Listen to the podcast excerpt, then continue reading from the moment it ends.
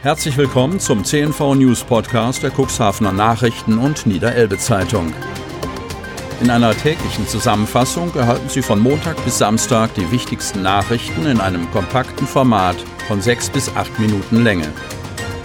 Am Mikrofon Dieter Bügel. Sonnabend, 10. Oktober 2020. Acht neue Infektionen mit dem Virus. Kreis Cuxhaven. Die Zahl der Corona-Infizierten ist mit Stand Freitag laut Mitteilung des Landkreises Cuxhaven um acht Personen auf 452 gestiegen. Damit stieg auch die Zahl der akuten Infektionen auf zwölf Personen. Die Neuinfektionen traten in der Gemeinde Hagen vier Infektionen, in Beverstedt eine Infektion, der Samtgemeinde Hemmoor zwei Infektionen und der Stadt Cuxhaven auf eine Infektion. Bei vier der Infizierten handelt es sich um Reiserückkehrer. Die Infektionsquote, Infektionen pro 100.000 Einwohner über sieben Tage, ist damit auf 5,05 gestiegen.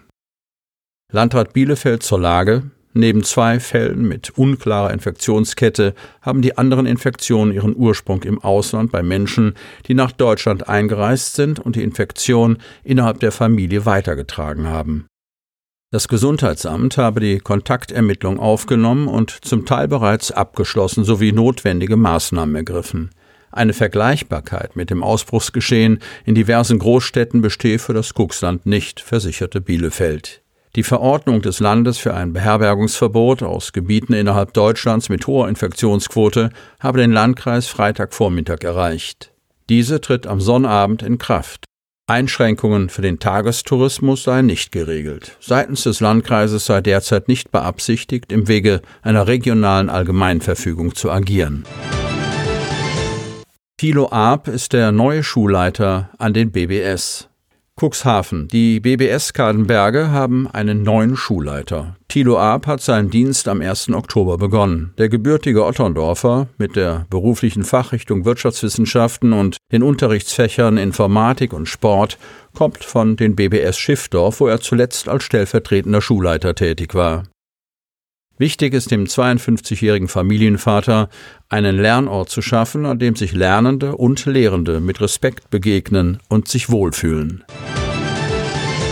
Vermisste zuletzt im Baumarkt. Berlin-Cuxhaven. Die Polizei ist auf der Suche nach einer 51-jährigen Frau. Ihre Spur verläuft sich in Cuxhaven.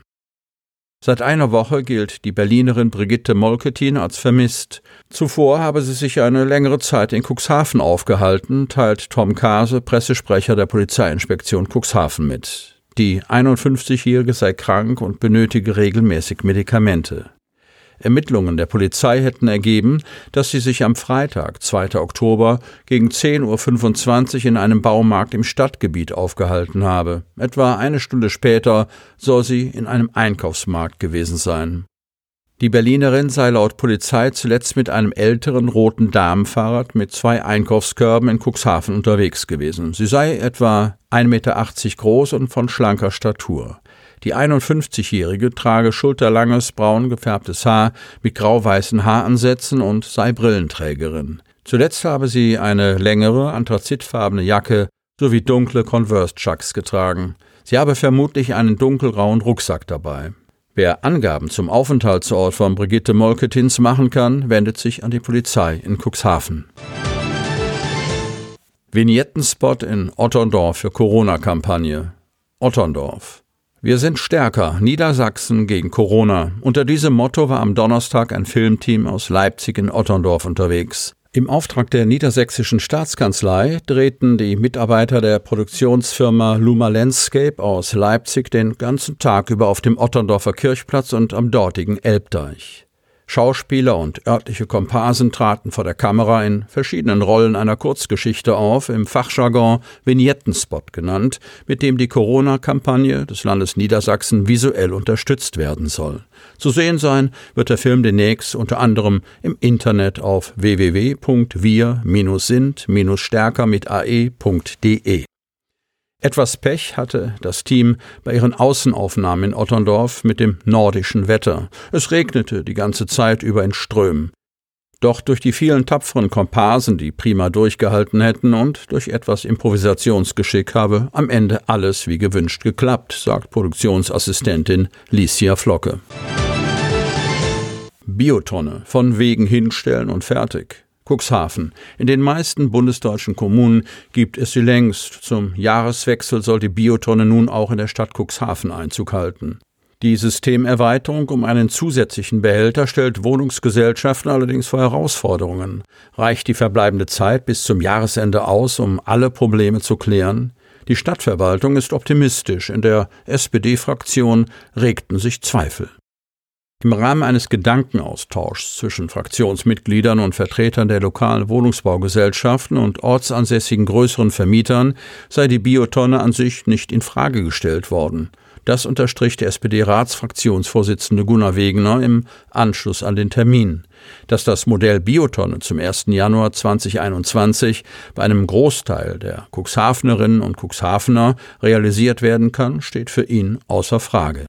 Aus Sicht von Wegener und seiner beim Tonnenthema federführend tätigen Fraktionskollegen Michael Stobbe und Ingo Gramann sprechen diese Aspekte dafür, das Zeitfenster für die Einführung des Behälters entweder zu strecken oder Übergangslösungen zu schaffen was entgegen anderslautenden Auffassungen durchaus möglich wäre. Weil sie vor geraumer Zeit ein Bringsystem für Bioabfälle eingeführt hat, genügt die Stadt den Vorschriften des Kreislaufwirtschaftsgesetzes, ist also rechtlich gesehen auf der sicheren Seite. Das bestätigte eine Sprecherin des niedersächsischen Umweltministeriums auf Anfrage.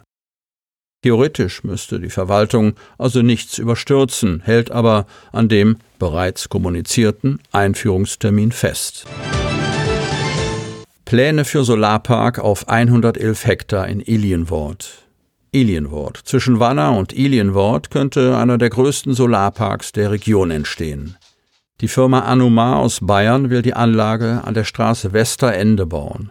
Nach den bisherigen Plänen soll der Park bis zu 111 Hektar groß werden. Das sind 155 Fußballfelder.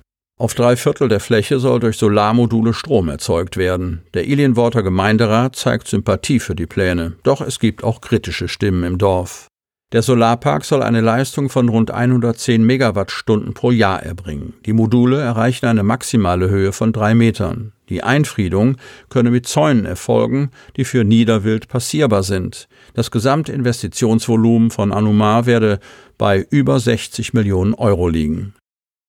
Für die Pachtung der Flächen am Westerende habe die Firma aus Bayern bereits Vorverträge mit den Eigentümern abgeschlossen. Kritische Stimmen kamen aus den Reihen der Einwohner. Anwohner fürchten Elektrosmog und Naturfrevel. Sie hörten den Podcast der CNV Medien, Redaktionsleitung Ulrich Rode und Christoph Käfer. Produktion Rocket Audio Production.